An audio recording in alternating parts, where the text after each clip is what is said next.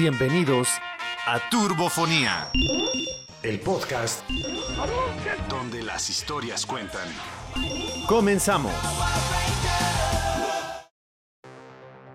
Ahora sí, entre el tercer intento, ¿podemos, amigos, amigas? ¿Se puede?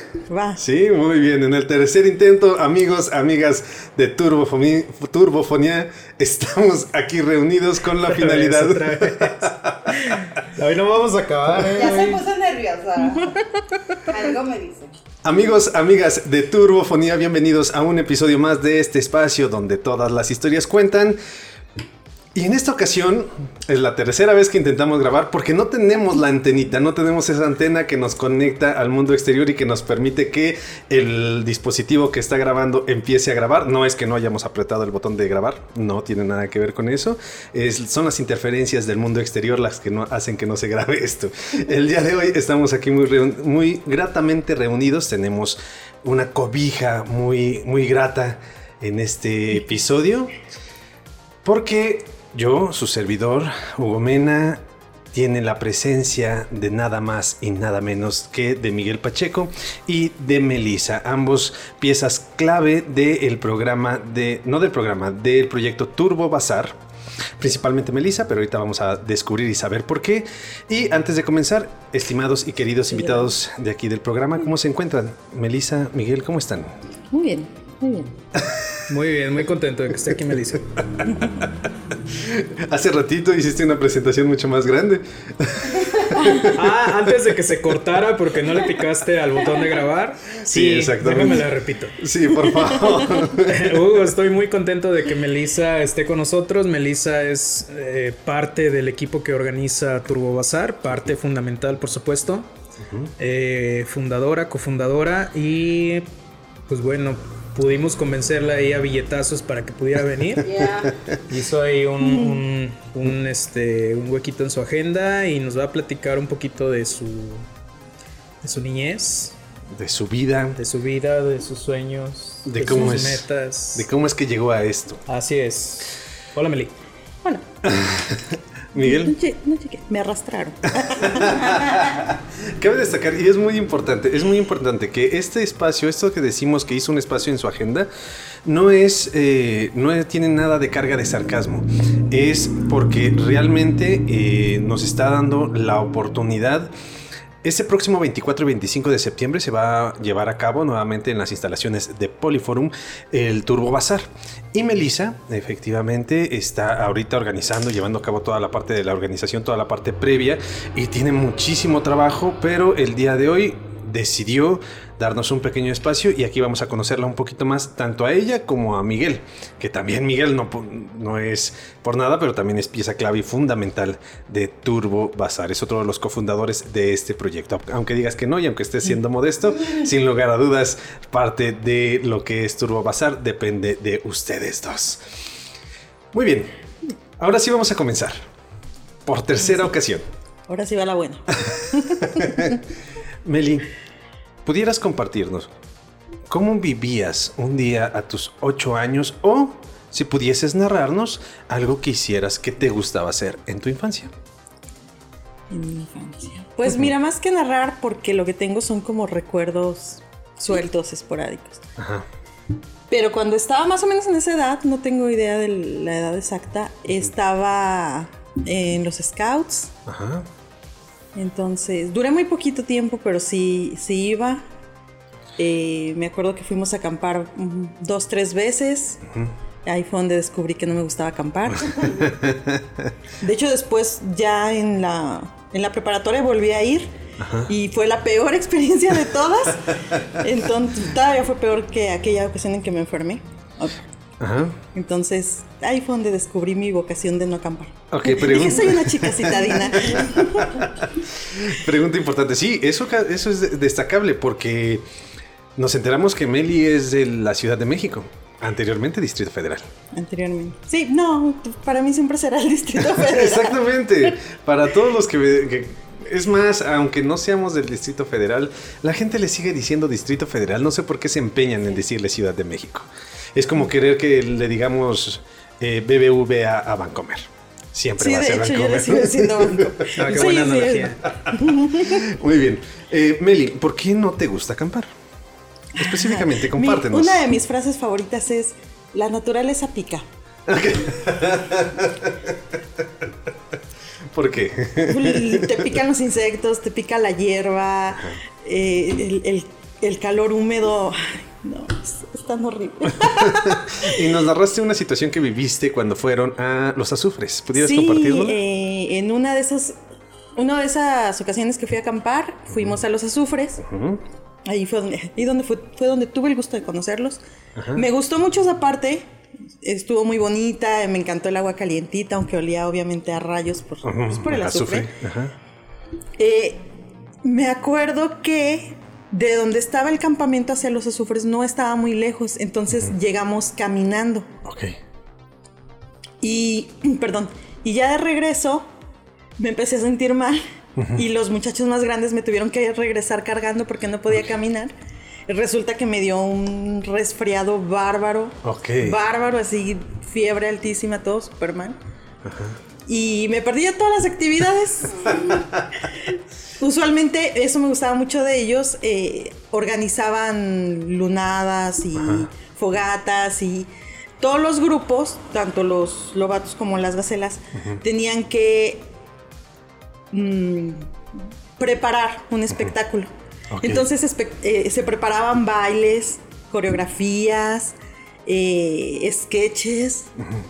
Y después de... Yo estaba muy emocionada porque yo sabía que estaban ensayando para todo esto. Ok.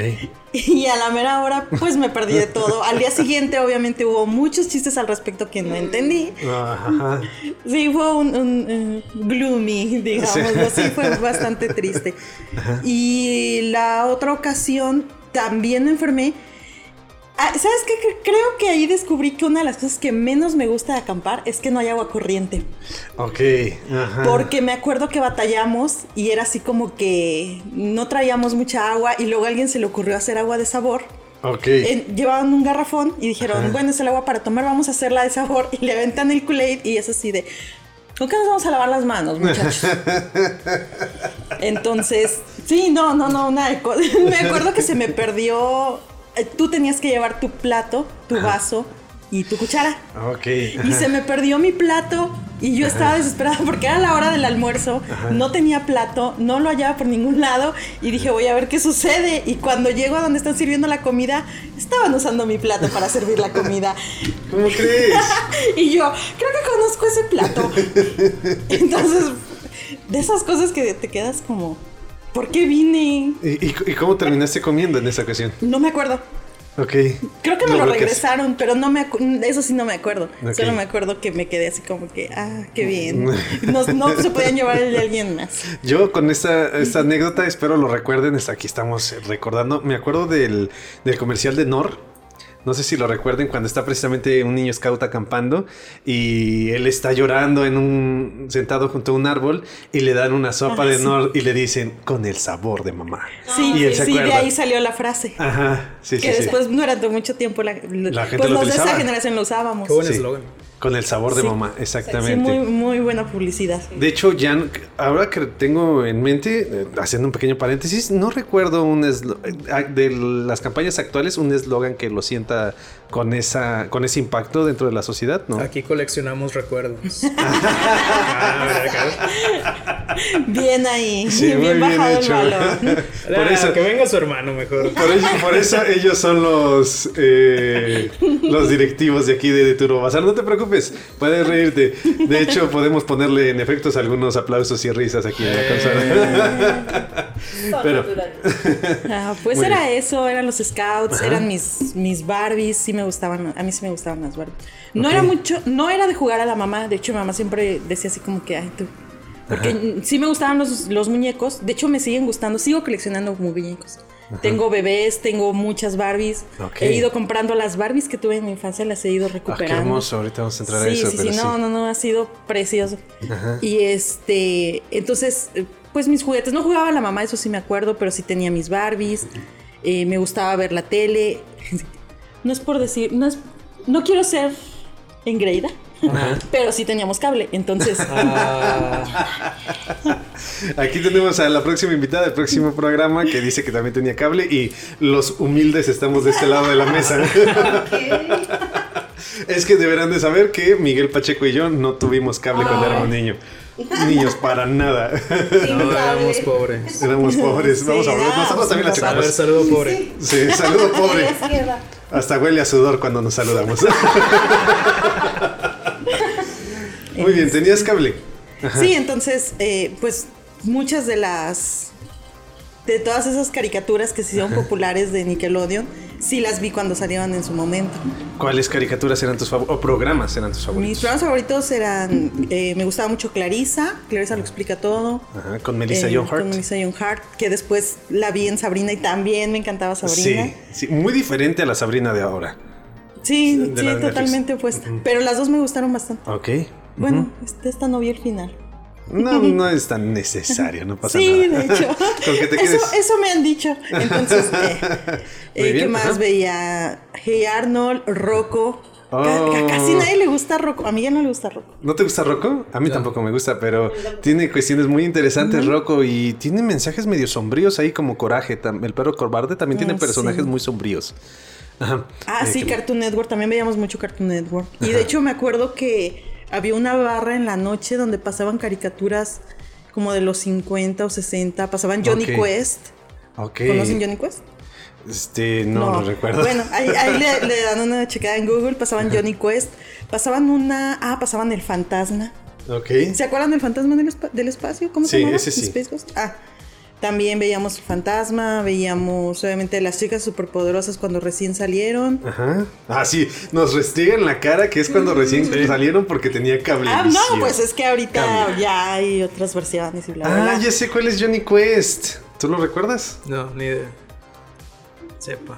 No, sí, es claro. Johnny Quest. Sí, sí, sí. Sí. Eh, ¿Cuál otra? Había ah, Harvey Birdman. Birdman. Birdman, que después siguieron haciendo caricaturas de, de Birdman para esta barra de Comedy Central, Ese sí lo vi. de Adult, de Adult Swim. De Adult Swim, ajá. Muy diferente a lo que era originalmente, Sí. pero muy divertido. Sí, sí, veíamos Birdman. eh, híjole, me acuerdo de varias.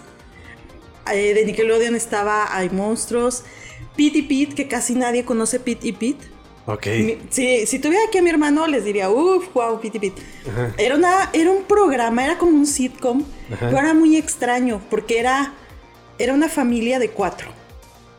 Y los dos, es papá, mamá y dos hijos varones. Y los dos se llamaban Pete, por eso la serie se llama Piti Pit, porque Ah, los dos se llaman Pete. Y el más chico tiene un tatuaje de una mujer aquí. O sea, el niño tiene como unos 11, pero traía, traía un tatuaje de, de una mujer que tiene su tiene nombre propio. Ya me de, lo hecho, vendió. de hecho, se hablan del tatuaje con el nombre así, como Petunia, algo así se llama el tatuaje, no me acuerdo. Era un programa muy extraño, pero la verdad es que era muy bueno. Ok, le estoy buscando en Google, estimados podescuchas, y no lo encuentro. Encuentro uno de anime muy extraño. No A me ver. aparece ese. Pero. No, Pete, Pete, Ah, Pete- ah, de Peter.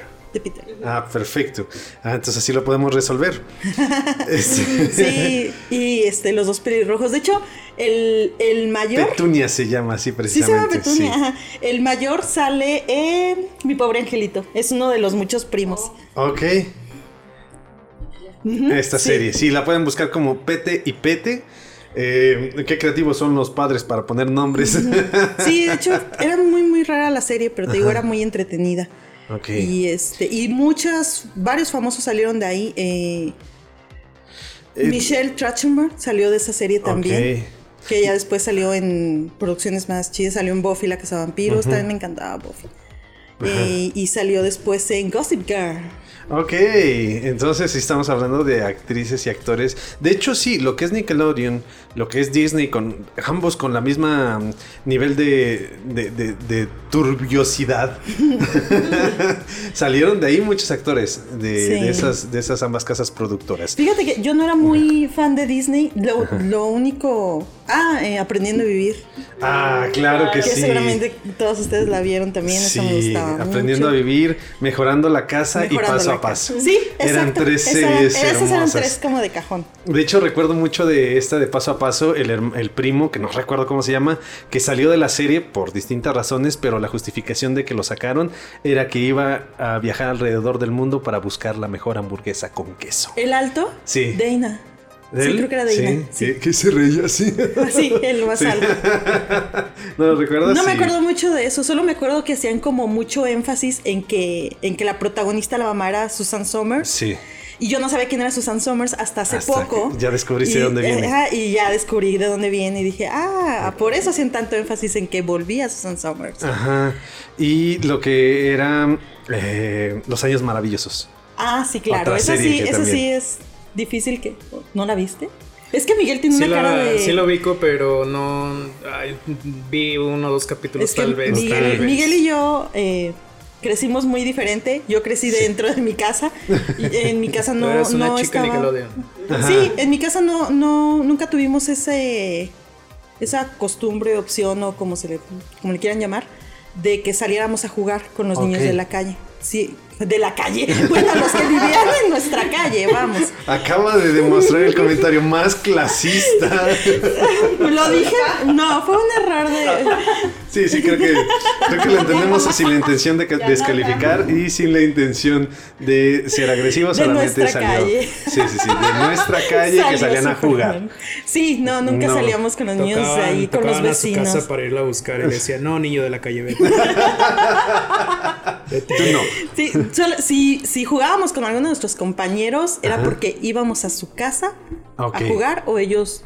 No, de hecho, creo que ellos nunca iban a mi casa. sí, nosotros éramos los que íbamos de visita. Antes de proceder a realizar la pregunta aquí a, a Miguel y que se está extendiendo esto Sí. de manera muy grata, creo Pero yo. estuvo bueno. Sí. Eh, hiciste mención a, a que tú creciste con mucho eh, contenido audiovisual en tu infancia y en esa época ocurría una dinámica muy particular, algo que creo que ya no ocurre. De, de hecho, no ocurre. Que se juntaban las personas en la casa de alguno de los amigos a ver alguno de los programas, alguna de las series que decían, nos vamos a ver a las 7 para ver Dragon Ball. Nos vamos a ver para ver este programa. ¿A ti te tocó vivir algo por el estilo? ¿Ustedes No. organizaban nada de eso? No, nunca. Ah. Ah, siempre Entonces- fuimos poco sociales. Entonces mi pregunta no tuvo fondo. nada más, es cambiando de tema, nada más antes de pasar con Miguel, hiciste mención a una serie que me resulta muy importante para que todas las personas que nos están escuchando, que la vieron, lo tengan presente y la recuerden, porque yo no la recordaba hasta el momento en que la mencionaste, Meli. Una serie japonesa, Ah, sí. Nopo y Gonta. Y Gonta. ¿En qué consistía esta serie? ¿Nos la puedes describir para que la recuerden nuestros estimados podescuchas? Es una serie muy, muy bonita. Creo que Nopo ya murió. Uno de ellos. sí. Eh, pero era una serie muy bonita. No me gusta. Bueno, una cosa que me gusta cuando pienso en esa serie y que me parece que fue. No sé si era el estilo japonés de esa época, pero muy importante es que no había necesidad de unos escenarios muy elaborados, ni locaciones, nada. Solo era como un espacio abierto digamos, como si estuvieras en una sala de un recinto. Eh, y con los dos personajes. No había mucho más. Y ellos hacían manualidades. Eh, no contaban cuentos porque, eh, de hecho, ellos no tenían diálogos. Solamente eran acciones. Y había una chica que era la narradora. Entonces Y decía, ¿y ahora qué vamos a hacer?" estás haciendo? Mira, el sombrero. Mira, es un avión. Ah. Y me gustaba mucho el, el tono de voz de, de De la esta, narradora. de la narradora. Tenía Ajá. una voz preciosa. No sé la verdad qué actriz lo haría, pero tenía una voz muy bonita. y, y se sentía muy, muy... Como, digamos que es de esas cosas que no te estresan. Ajá. sí, era era muy relajante verla, te sentías muy cómodo y te divertía, te entretenía mucho. Y para que lo tengamos presente, aquellas personas que no lo recuerdan por el nombre de Nopo y Gonta, ¿pudieras describir a las personas que aparecían a cuadro? Eh, era un señor. Yo, pues yo siempre lo vi como un muchacho, pero después me enteré que no, que ya era un señor. Ajá. eh, que traía una eh, camisa blanca, si no me equivoco. no, me recu- no recuerdo los colores porque para esos detalles soy muy mala. Pero solo traía su camisa, pantalones, tirantes y un sombrero que parecía como un champiñoncito. Ajá. Este, muy curioso. Y el compañero era una botarga. Una botarga tal cual. Y no era una botarga tampoco demasiado elaborada. Porque si tú la veías, no tenía forma de nada. Su cabeza tenía forma igual como de champiñón. Y el cuerpo era como. Como el disfraz que usa este. Laruso en Karate Kid. Que, es, que es nada más el círculo y es el- la cortina de baño. Ajá. Pues el- haz de cuenta que en lugar de la cortina del baño le pusieron tela café. Ajá. Entonces solo, solo era esa, esa forma no identificada. Muy bien. y este, pero era muy bonita. Y había otra serie de que, que también casi nadie vio. Ajá. Bueno, nadie de los de mis cercanos. Ajá. Que era con unas marionetas también japonesas y eran niños. Kiko, Taro y Kika creo que se llamaban. ¿Tú sí la recuerdas? Buenísima la serie. Ajá. Y había una tercera que ahora es muy famosa por los memes. Ajá. que eran unos animalitos también títeres. Y ahora la conocen como el changuito que hace esta cara. Ah, el changuito que hace. Que hace- de los memes de ¿Qué- lo bueno es que tú no haces tal cosa. Ah, es el, el changuito de cómo lo supo. Ajá. Esa serie también la vi. Ok. Y Kiko, Taro y Kika no lo recordaba, pero acabas de desbloquear otro recuerdo. Si pueden buscarlo, son eh, marionetas de niños. eh, muy particulares. De hecho, si ahorita lo buscan en, internet, van a ver que son un poquito turbios. Pero muy gratificante. Muchísimas Ahora entiendo de dónde vienen tantas cosas. Déjame le hablo a la psicóloga. Muy bien, Meli, muchísimas gracias por tu intervención, por tu participación. Enseguida regresamos contigo porque es momento de que Miguel Ángel Pacheco nos comparta un estilo de vida completamente distinto. A sus 8 años, 1993, tuve la oportunidad de hacer la cuenta, no es porque lo hayas dicho la primera vez que lo grabamos o que lo intentamos grabar. 1993, Miguel Pacheco tenía 8 años, estaba en la primaria y vivía por el barrio de San Miguel. Miguel, ¿cómo Sí. era tu infancia? Mira, ahí te va. Déjame, déjame trueno los dedos. Escucha. Voy. Sí se alcanzó a escuchar, de hecho. Sí se alcanzó a escuchar en el micrófono. Ocho años. eh, a ver, ocho años. Yo iría en cuarto de primaria. eh, turno de la mañana, niño ejemplar. Alumno, Alumno ejemplar. ejemplar, sí, exactamente. Eh, siempre el primer lugar. Estaba muy dedicado a mis estudios, pero también por las tardes eh, me la pasaba en la calle. A esa edad me la pasaba en la calle. Entonces, eh, el- el- la zona era una zona conflictiva, había muchas pandillas.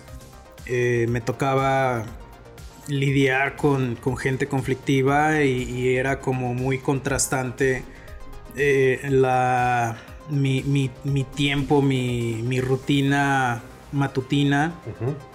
clavado completamente en la escuela para pasar a- a- por las tardes a, a jugar en las calles ahí sorteando navajazos y demás. Bueno, no a ese grado, no a ese grado, pero sí conflictos, pleitos, este, broncas entre pandillas y demás. Eh, nunca, nunca le entré a una pandilla tal cual, pero pues inevitablemente si estás en la calle tienes que lidiar con todo eso. Entonces, Sí, sí, sí. eh, todo ese periodo pues fue, fue formativo.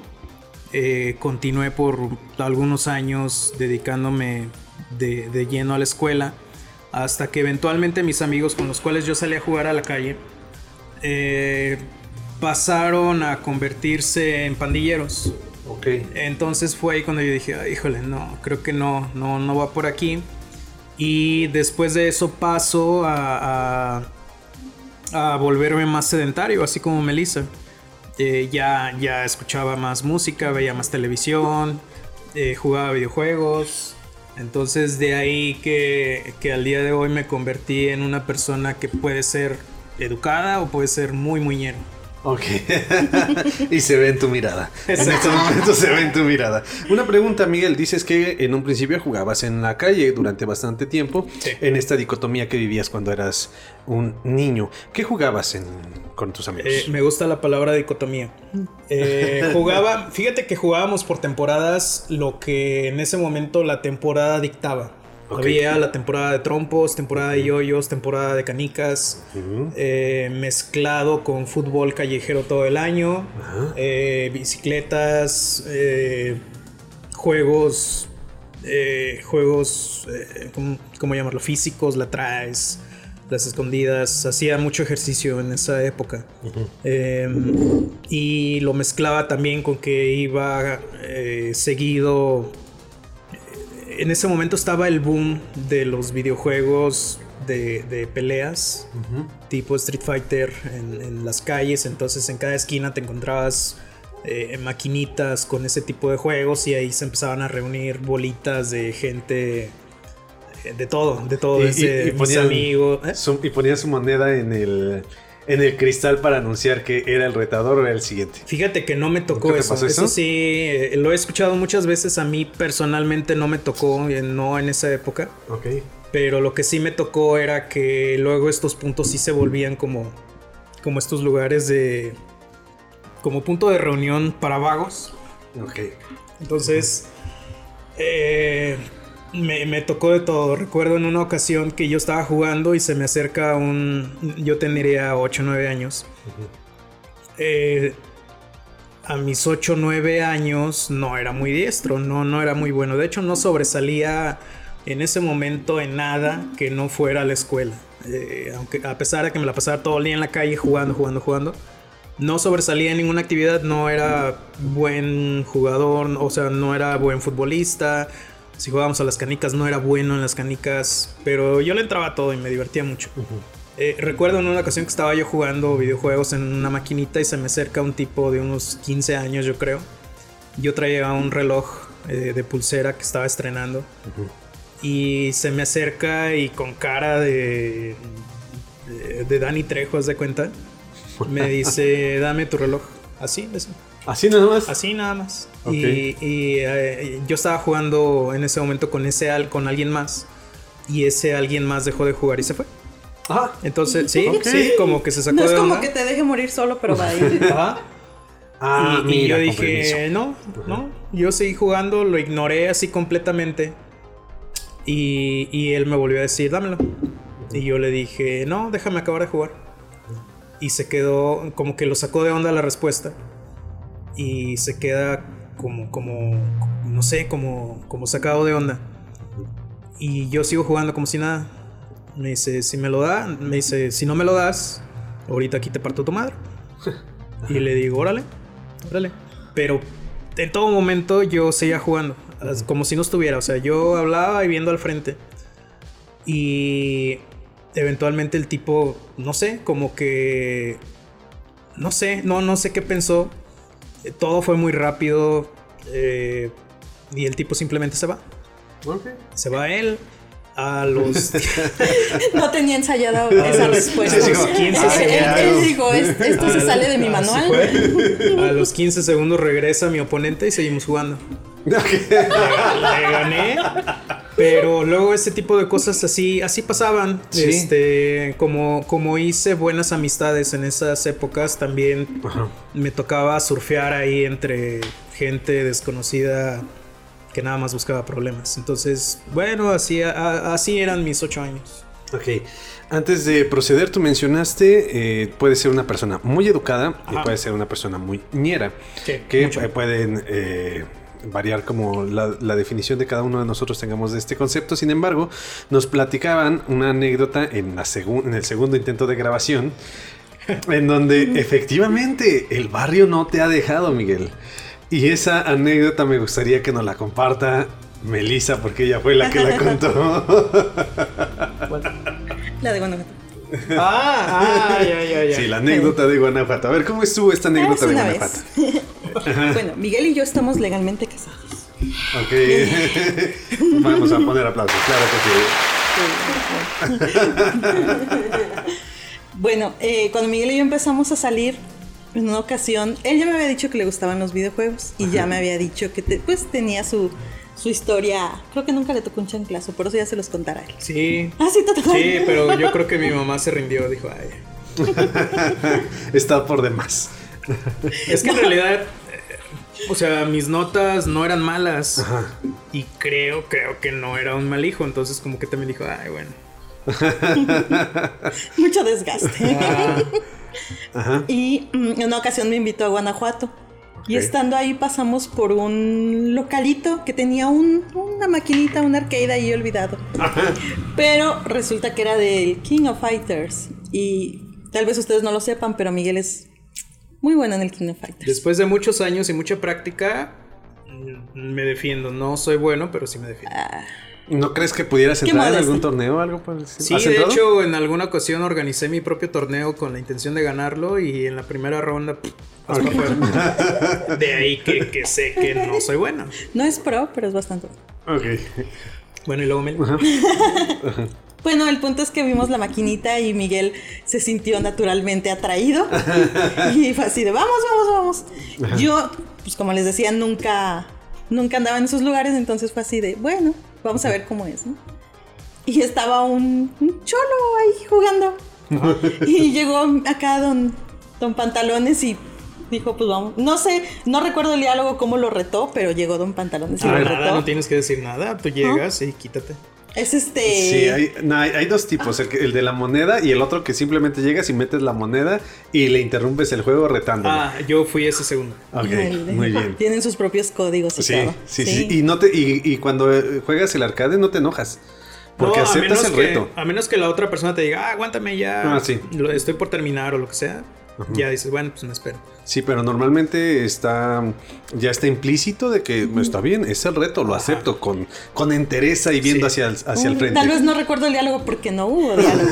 no, yo, yo, la estaba cortejando, entonces sí fue así como de, ah, ahorita la impresiona.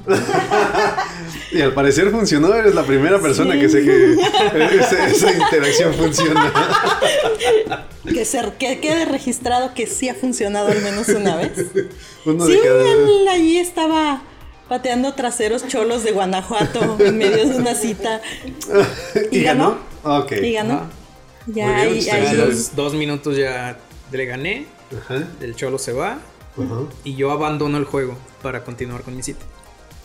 Porque es una persona educada. Sí, claro que sí, solamente quiere, quiere ver, demostrar su poder y su capacidad, pero después. se un botón. Ah, ya, una Y todavía cabe destacar y mencionar que no soy bueno, pero gané aunque no servía un botón. pero tengo una pregunta ahora con respecto a este torneo, Miguel. ¿La persona que te ganó es una persona ah, que ganó el torneo? ¿O en qué momento lo mm, eliminaron? Creo que no.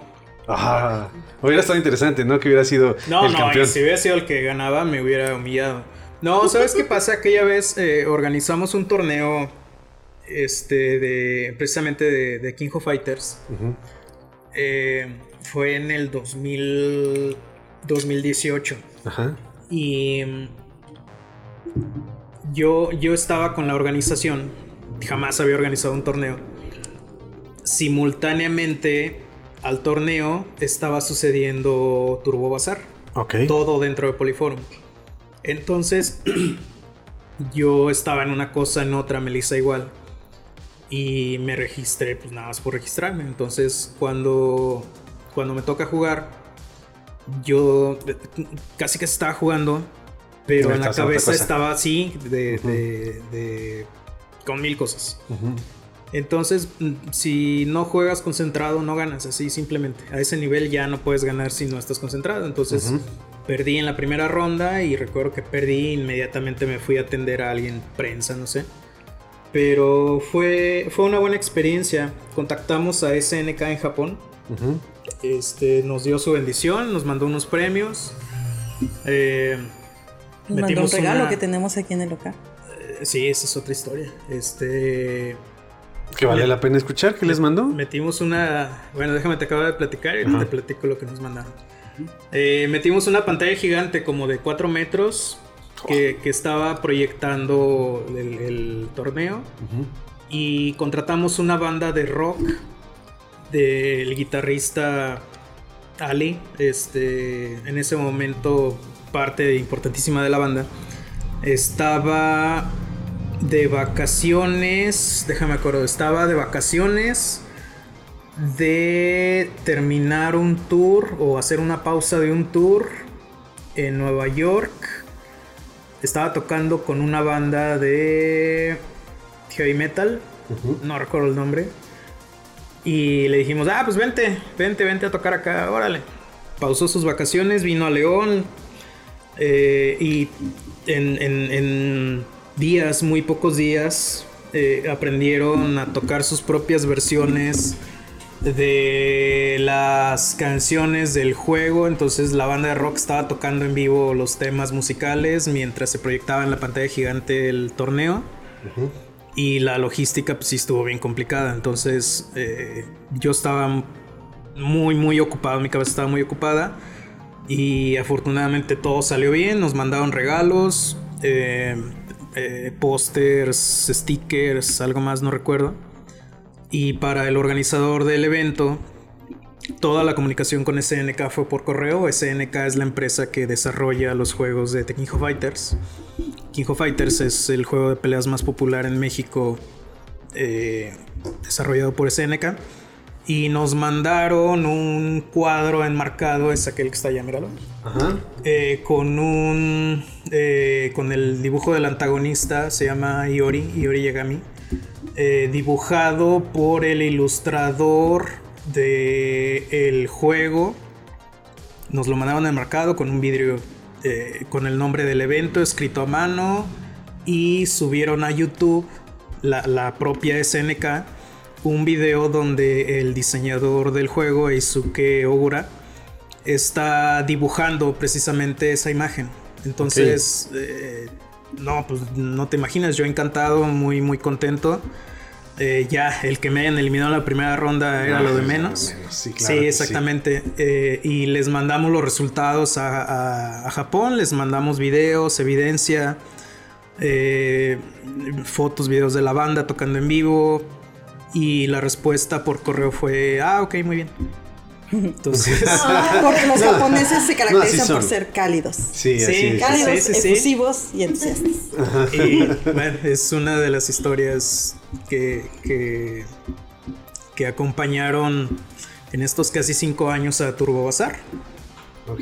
Una de pan. Sí. Una de muchísimas. Ya casi cinco años, este próximo 24 y 25 de septiembre nos vamos a encontrar allí en Poliforum León. Eh, espero que en esta ocasión, si me lo permite Miguel, si me lo permite Melissa, vamos a estar grabando un episodio por allá, tanto de Turbofonía como de El Hubiera Podcast. Ya estaremos. Sí, invítame a haciendo- Hubiera Podcast. este, de hecho, ya- ah, no lo habíamos mencionado. Cabe destacar que una vez concluyendo la grabación de los episodios del día de hoy aquí en Shoryuken Games, que nos están dando nuevamente la oportunidad de grabar desde sus estudios, vamos una vez terminado este esta grabación, vamos a grabar el Hubiera Podcast con Miguel Pacheco. De hecho, creo que primero va a salir el Hubiera y después va a salir este episodio. Entonces, una vez que concluyan de escuchar este episodio, ya está publicado el Hubiera Podcast en donde vamos a hablar de la película El luchador de Darren Aronofsky, en donde, sí, exactamente, Mickey Rourke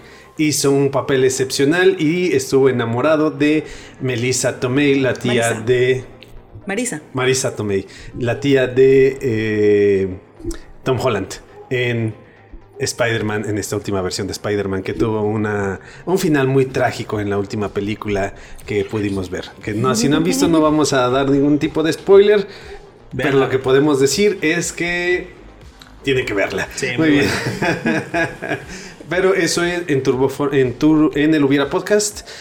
Una vez que terminen de escuchar este episodio, váyanse a ver el Hubiera Podcast porque ahí sí hay video. ¿Va a estar tu hermano? Va a estar mi hermano, vamos Ah, a estar chido. todo el Hubiera Podcast aquí reunidos grabando ese episodio. Muy bien. El Hubiera No, Team. El Hubiera Team, exactamente, con los hubieritos.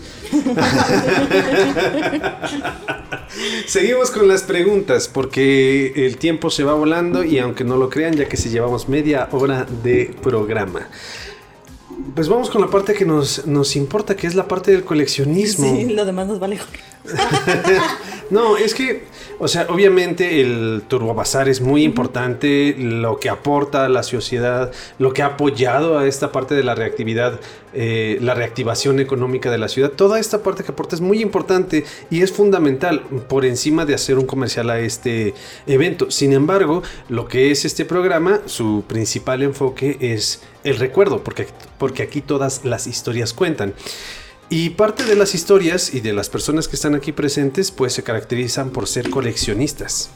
De distintas eh, cuestiones, principalmente, o más bien todas ellas son historias, porque al final de cuentas lo que nosotros coleccionamos por encima del artículo per se es una historia porque ese, ese, artículo tiene una historia. Entonces aquí estamos por la colección. Y cuando comenzamos el, el episodio me resultó muy interesante, Melissa. Tú coleccionas figuras, muñecos, Barbies, bebés. ¿Cómo, cómo, cómo, comenzó esta colección? siempre me gustaron las muñecas, pero curiosamente empezó más o menos por la época de Turbo Bazar. Ok. Y fue porque eh, encontré una muñeca. Bueno, obviamente me pareció muy bonita y todo. Y fui a dar, ah, ya recordé exactamente qué pasó. Lo que pasa es que eh, yo tenía una conocida que sabía que a mí me, gustaban las muñecas en general y me agregó a un grupo de coleccionistas de Barbie. Okay. Y cuando empecé a ver las muñecas empecé a acordarme de muchas cosas. Fueran así, desbloqueo, desbloqueo, desbloqueo. Y me acordé de cómo me gustaban, cómo me emocionaba cuando destapaba una Barbie nueva, el olor, ah, el, cuando sacabas la sensación que te daba cuando sacabas los accesorios, los, los zapatitos. Que, eh, bueno, como muchos coleccionistas de Barbie, estoy muy decepcionada de la calidad que maneja últimamente Mattel. Ok. Eh, entonces yo decidí que iba a tratar de recuperar esas, esas muñecas que había tenido. Y en el camino me fue encontrando con unas bellezas tremendas que muchas veces dije, no la puedo dejar pasar. Esta no la tuve de niña, pero wow, qué muñeca, qué calidad, qué hermosura. Y eh, no colecciono muñecas, muñecas de, porcelana ni de ese tipo. Las de porcelana porque no me gustan. Y las demás porque yo no vivo sola y a mi, a mi roommate le dan kiki las muñecas. Entonces las Barbies, pues bueno, no tienen caras tan creepy. El intercambio de miradas aquí es un poquito incómodo. Este, bueno, ahorita venimos nosotros, ¿verdad? Este, pero en general, eh, ese fue como la motivación principal que yo dije, me encantaban esas muñecas, ¿qué les pasó? ¿Dónde quedaron? Y vi que existía la posibilidad de volverlas a tener y dije, de aquí soy. Este, y poco a poco he ido comprando las que me acuerdo que tuve. De hecho, encontré una que mi hermana tuvo y se la compré y se la. Y fui comprando todos los accesorios por separado para que ella la tuviera completa. Ok. Porque tengo esa. Cuando tú decides coleccionar algo, tienes empiezas como a definir para dónde vas. Sí, claro. Y qué es si vas a comprar indiscriminadamente, si vas a comprar solo ciertas cosas, si quieres que estén en caja, si quieres que estén completas, si quieres que estén en, buen estado. Y yo decidí que quiero que estén mis piezas lo más completas posibles con sus accesorios. Y así es como las he ido armando. He dejado ir muchas piezas también porque digo, va a ser una una tarea muy pesada completarlas y realmente no tengo un vínculo emocional tan fuerte. Entonces, con las que tengo ahorita son como las que tengo más. Es, ese. Esa sensación de que ya es tuyo. sí, claro. Ya, ya, ya es tuyo. Ya deshacerte de ellas, no, ya, ya estás vinculado con, estas cosas. Y eso me pasa con las muñecas que tuve en la infancia. Las demás las he vendido, vuelto a comprar intercambiado. Pero esas que tuve en la infancia sí les, les tengo así como que... Y una, lo que más... Eh, eh, la más emotiva de esas compras fue una muñeca que encontré de pura casualidad, que estaba completa, no estaba en caja, pero estaba completa, y cuando me llega y la abro, huele a nueva la muñeca. Ok. El pelo huele a nuevo, no, me derretí, me derretí totalmente, fue de esas cosas que que te transportan totalmente, que, hacen como que sientas que vale la pena lo que, lo que hiciste, lo que compraste. Puede parecer como muy frívolo para la gente que no colecciona nada. Qué frívolo. pero, pero sí es una emoción fuerte, porque te recuerda cosas, te, te transporta. Es, que normalmente las demás personas lo toman como algo totalmente material, ¿no? Pero pues, no es algo material, tiene un significado y viene de algún lugar y por alguna razón la estamos adquiriendo. No nada más porque sea el objetito que, que, cuando... Pues ni siquiera, porque hay personas que hasta ese recuerdo le, Porque me ha tocado escuchar personas que dicen, es que pues sí lo tuve cuando era niño, pero... Ah, y no le dan tanto valor a ese recuerdo como algunas personas le ofrecemos ese valor. ¿Qué muñeca era? Es una Barbie gimnasta del 96, creo. 94-96. Ok, y, está este, completa. Sí, sin caja. Solamente le falta un par de accesorios que son muy, muy, muy difíciles de conseguir. Pero estaba en excelente estado, la ropa también en excelente estado. Te digo, el pelo nuevo totalmente, olía nuevo. Hasta ahora, cuando la cepillo, me da pena que ya se le fue el olor. Porque cuando tienes Barbies, este, juegas con las Barbies, entre comillas, que es, les cambias de ropa, las cepillas, ves que estén limpias. Yo no lo hago tan seguido por cuestiones de tiempo, pero sí, sí te relaja y sí te provoca sentimientos agradables cuando les dedicas ese tiempo a tu colección. Ah, qué chido. Qué padre. Y de bebés, pues no tengo realmente muchos, nada más tengo uno que se lo compré porque me gustó porque es un muñeco muy, muy, muy, muy realista. O sea, tú lo ves y parece un bebé de verdad. Está hecho, o sea, está pintado a mano. Y todo es artesanal, se me hizo muy genial. Pero Miguel, lo, Miguel ya lo hubiera quemado. O sea, y, llora. con las pupilas. Sí, llora y hace tres años lo compré y ya quiere que, empezara a caminar. Fíjate que tuve la precaución de elegir un modelo que tuviera los ojos cerrados. Ok. Para que no nos friqueara. Sobre todo en la noche. Sí, claro. Sí, sí, sí. sí, no, ya ese, esa línea de que ya el muñeco haga cosas. Sí, no. No, no tiene que hacer nada el muñeco. No, no, no. Si tiene sonido, movimiento, no lo quiero. ¿De esos de los que se acuestan y cierran los ojos? Tengo uno nada más. Sí. Tengo, y e, ese fue el. ah, pues sí, solo son dos bebés, el realista y el nenuco. Y el ah. nenuco lo tengo porque ese sí es el de mi infancia. Ok. Y ese me lo ah, trajeron unos reyes. Ya no tienen sus accesorios, ya no tiene nada, o sea, solo es el muñeco desnudo. Ya le compré ropa y todo, ¿no? Pero ya no tengo ni sus accesorios ni nada. Pero me acuerdo muy, muy, muy bien de la noche, de esa noche de Reyes cuando, este, cuando recibí ese muñeco y todavía lo tengo y está en muy buen estado, no tiene el ojo virolo ni nada. Está súper bien cuidado. Entonces era precisamente la pregunta a la que iba. ¿Es un muñeco que tienes desde que eras niña? Sí.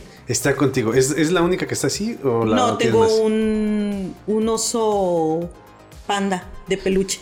Que también me acuerdo que mm, no me dormía sin el oso y una tarde, lo, una mañana me desperté y el oso no estaba por ningún lado y estaba desesperada. Pues resulta que el perro lo había agarrado. Y ya eh, mi mamá me hizo favor de lavarlo y todo, nada más que el oso se quedó sin nariz. Nunca le puse la nariz, nunca le compré otra. Ahí tengo el oso. Está, todavía está en muy buen estado, pero sigue sin nariz. y así ah, seguirá. Pobre pequeño oso, ya no puede respirar. Miguel, Ahora estamos de tu lado. Tu colección es muy diferente. Es muy distinta, va orientada a otro tipo de actividad. Ya la mencionaste, ya hablamos acerca de ella. Tú tuviste este acercamiento también desde que eras niño. Pero me gustaría que nos lo pudieras repetir y nos pudieses platicar ahorita en qué consiste, eh, qué elementos componen tu ah. colección. Mira, colecciono colecciono varias cosas, este, pero son como, como compras que hago muy, muy de impulso. Eh, compro algunas películas, alguna revista. Este año empecé a comprar máscaras, máscaras de luchador. Y no tengo muchas, tengo como dos, tres. Entonces mis compras no son, pues no son enfocadas a completar una colección o a o a comprar lo que me haga recordar, sino lo que... Eh, la, situación que sucede es como una combinación de factores. Eh, el que yo me encuentre así... ¿Cuál es la traducción? León de Wild, el, suelto. Run, sí, al azar. Solo un día vas caminando y te Un día voy caminando, tiene que ser al azar. Eh, me tiene que llamar la atención, tiene que sobresalir entre algunos otros productos. Eh, me tiene que gustar, o sea, estéticamente me tiene que gustar. Eh, y, y, me tiene que motivar a querer aprender más de ese artículo. Entonces luego mis compras son como muy random. Y, no son no son compras como como pensadas en querer completar algo. Eh, si compro una, un DVD, una película, es alguna película que yo alguna vez quise ver o me la han recomendado. Pero a final de cuentas, pues todo, todo va a parar a un rincón donde tengo mi colección. Eh, pero lo que sí, sí tengo bastantes y, y, sí tengo años acumulando es eh, placas arcade, o sea, los cerebros de las maquinitas de los videojuegos. Una maquinita pues está eh, compuesta por el gabinete, un monitor, eh, un monedero, palancas, botones, etc. Eh, es muy grande, es muy muy grande. Te ocupa 2, 4 metros cuadrados cúbicos. Eh, pero dentro de estas máquinas hay una placa que regularmente es del tamaño de una libreta. Y es una placa, un, circuitos impresos, que contiene la información del juego. Y eso es lo que yo he estado comprando desde hace ya como 15 años. Eh, y es lo que yo colecciono, pero lo colecciono por dos motivos. Por el tema eh, nostálgico, pero también por el tema técnico. Me gusta aprender de retrotecnología, de, lo que sucedía eh, en estos circuitos hace 20, 30 años. Y todavía hasta el día de hoy me, clavo a, meterles mano a estas placas, conectarlas, si no funcionan tratar de echarlas a andar, adaptarlas a, los muebles que yo tengo, tengo tres muebles de arcade. Eh, y toda la parte técnica me encanta, es, complicada. Eh, el material no es tan sencillo de, entender cuando no es tu fuerte. Eh, me hubiera gustado en algún momento haber aprendido, haber estudiado eh, tal vez ingeniería electrónica para poder entender más de, lo que está sucediendo dentro de estas placas. Pero lo que he avanzado en estos 15 años aprendiendo solamente de manera empírica y últimamente documentándome, eh, me, emociona mucho. Entonces, sí, sí, sí colecciono estas placas no compro placas nada más por, comprar, por comprarlas, tiene que ser algún título que me atraiga. Eh, pero más que, la más que por nostalgia, yo creo que es un 80-20. Es por aprender la parte técnica de lo que está sucediendo ahí adentro. Ok, entonces lo que coleccionas son las placas, una serie de colecciones bastante particulares. Pero eh, lo que coleccionas como tal son las placas. ¿Y si siguen funcionando? ¿Las conectas? y La mayoría sí. Hay algunas que les he dedicado años y años y todavía no entiendo por qué no, pero no me rindo. ¿Qué placas tienes? híjole, como unas 40, 50 placas. ¿Pero de qué videojuegos tienes? Ah, uff. No, no, no, no, no más. No, deberían de ver la cara de Melissa. Eh, eh, Street Fighter. Uh, sí, o sea, todo, todo lo que. Todo, mucho Neo Geo. Eh, Unas Naomi. CPS 1, CPS 2, Naomi. Eh, el System 16. Eh, Atomic Wave. No, no, muchísimas. No, no, no, y, y, tampoco las tengo presentes. Porque no siempre tengo suficiente tiempo para dedicarme a, seguir aprendiendo esto. Es un hobby a final de cuentas. Pero últimamente sí no, no he podido dedicarles el tiempo que he querido. Pero ahí están, ahí están como un proyecto personal y espero algún día eh, poder decir orgullosamente que yo pude reparar todas estas placas. La placa que tengas que sea la que más te guste, la que más... Ah, no, me imaginé conseguir esta placa. Eh, Capcom versus SNK 2. Ok. Sí, sí, sí, sí, sí. tu cara de. No, sí, ah. de hecho, de hecho todos estos juegos que salieron aproximadamente como por el 2000 más o menos, ¿no? Un poquito antes. Eh, de Marvel contra Capcom, Marvel contra Street Fighter, Marvel contra. Eh, eh, creo que las, las principales era. el principal era Marvel, ¿no? Fue el que se metió contra todas las las, casas productoras. Sí, sí, Este, sí era, era una de las empresas con las que se solían hacer crossovers de juegos de peleas. Pero eh, no, no, no. Eh, digamos que es mi favorita por todo el tiempo que le invertí para poder echarla a andar y que resultó. Ok, eso ya funciona. Le dediqué demasiadas horas, aprendí muchísimo de esa placa eh, y, al final pude echarla a andar. Entonces es como, como un, logro. Cada vez que la veo ahí toda preciosa, digo, ah, claro. Este, es un trofeo. sí, está ahí funcionando gracias a todo el tiempo que le dediqué documentándome y, bueno, ahí está. Ok. Qué interesante. Qué interesante. Yo imaginaba eh, tu colección que tuviera, bueno, sí tiene relación, pero que fuese la que está aquí presente y que estamos viendo nosotros, pero no. Esta ah. no es tu colección, este, este, es el negocio. Ajá. Ok, tu colección son las... ¿Cuál fue la que más trabajo te, ha costado eh, comprar? Una que, que, una que haya tenido una anécdota, además de esta que echaste a andar.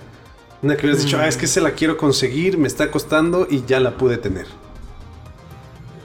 Creo que ninguna en particular. Eh, al igual que el resto de mi colección de otros artículos, eh, tiene que suceder así eh, muy, muy espontáneo. No me, no me clavo a, buscar, a rascarle. No me clavo a, a, navegar en internet para buscar alguna pieza en especial. Entonces, la mayoría de las compras que he hecho ha sido porque las encuentro espontáneamente estando en la calle.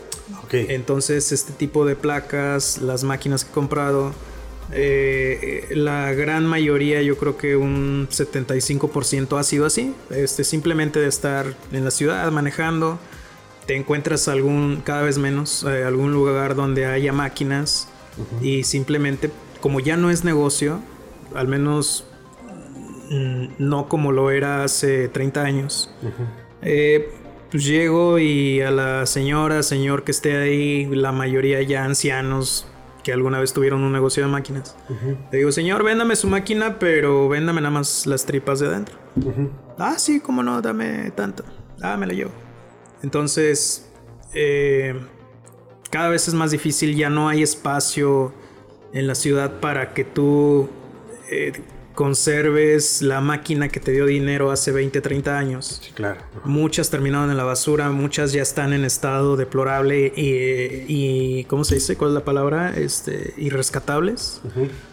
Y bueno, este, si, si ya no puedo conseguir más, más placas, no tengo problema porque estoy seguro que tengo por lo menos 20 años de trabajo ahí arrumbado esperándome a ser rescatado.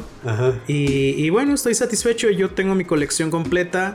En algún momento he coleccionado otras cosas que, eventualmente con el paso del tiempo digo, ay, bueno, ya no, no es tan importante para mí. Y pues bueno, ahorita lo que colecciono son ediciones de un mismo evento. Ok, que es Turbo Bazar, que precisamente el próximo 24 y 25 de septiembre en Poliforum León nos vamos a encontrar en esta siguiente edición. Es el quinto aniversario, Del quinto aniversario de Turbo Bazar. Cinco, años. Cinco años con esto ya, ya dice sus primeras palabras, ya camina, ya toma sus primeras decisiones y ya está a punto de entrar al kinder. Esperemos que le vaya bien, que no llore cuando lo dejemos ahí y que no se haga del baño en el salón de clases. Que aprenda a defenderse en Y que aprenda a, defenderse en la escuela y en las clases y en la vida. Amigos, amigas de Turbofonía, estimados podescuchas, ya estamos llegando a los últimos minutos del episodio del día de hoy. Ya estamos en la recta final y para poder despedirnos con calma, con parsimonía, me gustaría que nos compartieran algo, algunas palabras que les gustaría que nuestros podescuchas eh, escucharan, porque aunque no lo crean, en este espacio que hemos platicado llevamos más de 40 minutos hablando. Ya se fue muy rápido, ya estamos por eso en la recta final. Meli, ¿algo que quieras compartir? cuando hablo de mí mismo. Mi tema favorito. Meli, ¿algo que quieras eh. compartir? ¿Algo, ¿Algún recuerdo? ¿Algo que quieras decirle a nuestros estimados podescuchas con respecto al evento, con respecto a tu vida, con respecto a tu infancia, lo que sea que quieras compartir. Pues respecto a mi infancia, no mucho. Solo que tuve cosas muy chidas. Ok. Muy, muy chidas. O sea, tuve cable, tuve escuela de paga. tuve, tuve juguetes increíbles, tuve sets de Playmobil preciosos. Playmobil, otra de las cosas hermosas que tenemos el día de este, hoy. Y, y creo que. Bueno, eso no es como consejo porque realmente nadie lo puede experimentar hasta que ya llega la edad de uno. Pero sí, sí, es muy difícil cuando eres niño ver todo lo que tienes. Y cuando eres adulto haces lo que hacemos nosotros. Hacemos un bazar nostálgico para recuperar lo que teníamos y que no sabíamos que amábamos. Porque la dictadura está aquí, deberán de saberlo. La cooperación para poder participar. Ah, no es cierto. Quiero eso, dámelo ahora. sí, bueno, Turbazar en, en, en muchos aspectos nos ha dado muchas satisfacciones. Y, curiosamente también en el aspecto eh, coleccionable, al menos a mí, en esta última edición conseguí una muñeca que tenía mucho tiempo buscando. Entonces eso me, dio mucha satisfacción. Eh, nos ha dado satisfacciones como pareja, como equipo, como como seres productivos. Eh, durante la pandemia fue difícil aventarnos a seguir. Le dudamos mucho pero sabíamos que no era nada más por nosotros. Eh, hay mucha gente involucrada, eh, los expositores necesitaban también el, evento, no solo en, un aspecto económico, sino por lo que, por las opiniones que, hemos escuchado de, la gran mayoría, se sienten muy bien en el evento, es una comunidad, eh, conocen a los demás expositores, muchos son amigos, muchos son amigos desde hace muchos años. Este, algunos están ahí porque sus amigos los llevaron. Entonces, eh, ellos se la pasan bien, mm, eh, se distraen, no es nada más un trabajo. Tanto ellos como nosotros nos la pasamos muy bien en el evento. es, es nuestro bebé. y afortunadamente no le tenemos que pagar colegiaturas. Ni cablevisión mi cablevisión. Exactamente. Miguel, ¿algo que quieras compartir? Eh, para complementar lo que menciona Melissa, sí, eh, fíjate, el tema iba a ser Turbo y ya nos desviamos a las colecciones. Pero es parte de lo que es aquí eh, Turbofonía. Sí, una de las satisfacciones, yo creo que la más grande que nos ha dado el evento es la, la gran cantidad de amigos que hemos podido hacer las buenas relaciones que tenemos con, tanto con expositores, con, la comunidad Turbobazar, miles de personas que se dan cita dentro del evento, eh, que podamos tener en común esta, esta pasión de platicar de, nuestros mejores tiempos, eh, porque ahorita tú y yo, Melissa, tenemos aproximadamente la misma edad y vivimos la misma época durante nuestra juventud pero dentro del evento te encuentras con gente, adultos mayores, eh, gente más, más joven que nosotros que, se emociona de poder encontrarse nuevamente con esta clase de artículos que, marcaron su infancia. Entonces, ya sea que lo tuyo sea coleccionar videojuegos, eh, juguetes, numismática, eh, películas, etcétera, etcétera. Lo, que tú quieras, lo que sea que tú colecciones. Y aún si no coleccionas nada, no paramos de recomendar que nos visiten, que visiten el evento de Turbo Bazar en Poliforum de León. Porque te vas a encontrar con una comunidad que te va a recibir con los brazos abiertos, que va a hablar tu mismo idioma y que incluso si estás teniendo un mal día, una mala semana, date una vuelta al evento y te vas a poner de buenas aunque no compres absolutamente nada, aunque nada más vayas de visita, la vibra que se vive dentro del evento es muy muy buena. Eh, hay caras felices por todos lados y en algún punto los artículos se vuelven simplemente un pretexto para que tú llegues y, convivas con, los miles y miles de, de, visitantes de pertenecientes a la comunidad Turbo Bazar que se reúnen en Poliforum León para compartir, así como estamos compartiendo en este momento historias, anécdotas que, son... Eh, que, la, la, historia, se, el recuerdo se dispara a partir del artículo. Eh, no, no tienes idea la cantidad enorme de recuerdos, así como ahorita eh, Melissa platicaba de una caricatura y tú dices, ay, sí, claro, ya me acordé, bla, bla, bla.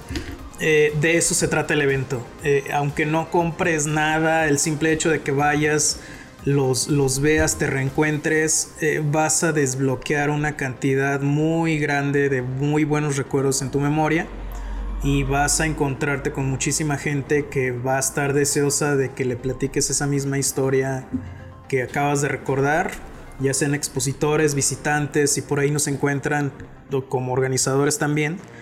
Y, bueno, esa es la magia del evento y es lo que nos mantiene chambeando en este proyecto. Si no, ya lo hubiéramos abandonado. Y efectivamente, esa esencia es lo que se busca transmitir en este su programa turbofonía. Es lo que nosotros buscamos retratar estos recuerdos y no solamente los recuerdos, la oportunidad de poder platicar de ellos, la oportunidad de que cuando nos estén escuchando ustedes puedan recordarlo, puedan eh, a lo mejor compartir como ese pequeño momento, tal vez no nos conocemos en persona, pero decir por lo menos, ah, sí, a mí también me tocó vivir eso, a mí también me tocó pasar por eso, a mí también me tocó no tener cable a pesar de que mis compañeras sí tenían cable y nos lo restringen en la cara cada que tienen oportunidad. Uy, pues, perdón. Eh, pero es eh, la esencia de este programa. Y pues es eh, todo. Muchísimas gracias, Miguel. Muchísimas gracias, Meli. Muchísimas gracias a Shoryuken Games por darnos la oportunidad de grabar aquí en sus estudios. como lo dijo mi hermano en el programa ya publicado en el búnker de Shoryuken Games, que es este estudio donde se nos está dando la oportunidad de grabar. Ah. Muchísimas gracias. Y pues es momento de despedirnos, recordarles que nos escuchen, nos sintonicen, sintonicen ya en este programa que ya es semanal. Todos los sábados lo van a poder estar escuchando escuchando, al menos que Miguel decida en algún momento que se cambie la fecha, pero el sábado es una fecha eh, adecuada porque es cuando comienza normalmente Turbo Bazar. Y no se pierdan el Hubiera Podcast. El Hubiera Podcast, recuerden, vayan a ver el programa con Miguel Pacheco de Turbo Bazar, en donde hablamos de El luchador de Darren Se va a poner bien bueno. Se, va a poner, se puso bien bueno. Ah, se puso bien bueno. aplausos. Eh. Sí, aplausos, vamos a poner aplausos aquí. Estamos todos con los aplausos. nos estamos viendo, nos estamos escuchando la próxima semana. Muchísimas gracias por acompañarnos. Recuerden, en Turbofonía, todas las historias cuentan. Hasta luego. Charán, dos de tres caídas sin límite de tiempo. Gracias por acompañarnos. Te esperamos en la próxima emisión de Turbofonía, el lugar donde las historias cuentan.